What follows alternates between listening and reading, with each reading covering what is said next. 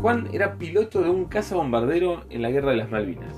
Después de muchas misiones en combate, su avión fue derribado por un misil. Sin dudarlo, Juan se lanzó en paracaídas.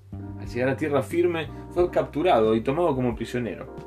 De regreso a la Argentina, un tiempo después, se dedicó a dar conferencias relatando su odisea y lo que aprendió en prisión.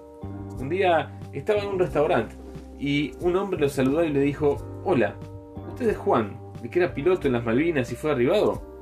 ¿Usted cómo sabe eso? le preguntó Juan. El hombre respondió, porque yo doblaba su paracaídas y al parecer funcionó bien, ¿verdad?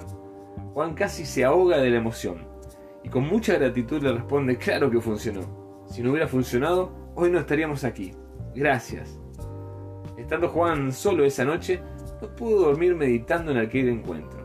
Se preguntaba cuántas veces vio en la base a ese hombre y nunca le dijo ni buen día. Él era un arrogante piloto y ese hombre solo era un humilde marinero. Pensó también en las horas que ese marinero pasaba enrollando los paracaídas de los pilotos, teniendo en sus manos lo que le salvaría la vida a alguien que no conocía. Acá hay dos historias, una de alguien que aprendió que nunca uno tiene un éxito al cual pueda atribuírselo solo. Siempre, siempre hay alguien detrás que nos sumó para que logremos esa meta que nos propusimos. Alguien que nos alentó, que, nos hizo el aguante para que no desistiéramos en las primeras rodillas raspadas. Y la otra es esa persona que, a pesar de no ser reconocida, de no estar en las marquesinas, en los primeros puestos de los podios de la vida, hace lo necesario para que cuando otro necesite una mano, la obtenga. A lo largo de nuestras vidas nos suceden ambas situaciones. Disfrutamos de las virtudes de cosas que no tuvimos en cuenta, pero que alguien trabajó y sembró para que usemos. Y en otras ocasiones damos sin pensar sin esperar nada a cambio. Esto que, estamos charlando, Jesús lo hizo por vos y por mí.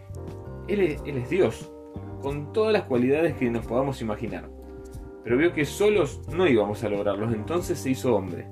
Se bajó esta tierra con nuestras limitaciones, con los sentimientos encontrados que poseemos, nuestros sufrimientos y todo. Y en el momento justo dio su vida en aquella cruz por nosotros. Jesús en cada azote, en cada clavo, en cada burla, en cada espina, iba haciendo un doblez de nuestro paracaídas. Él murió y resucitó, y de esa forma tenemos la certeza que cuando tiremos de la cuerda, nuestro paracaídas se va a abrir. ¿Y a vos? ¿Quién te dobla tu paracaídas?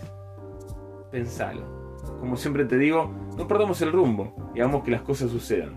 Dios te bendice. Chao.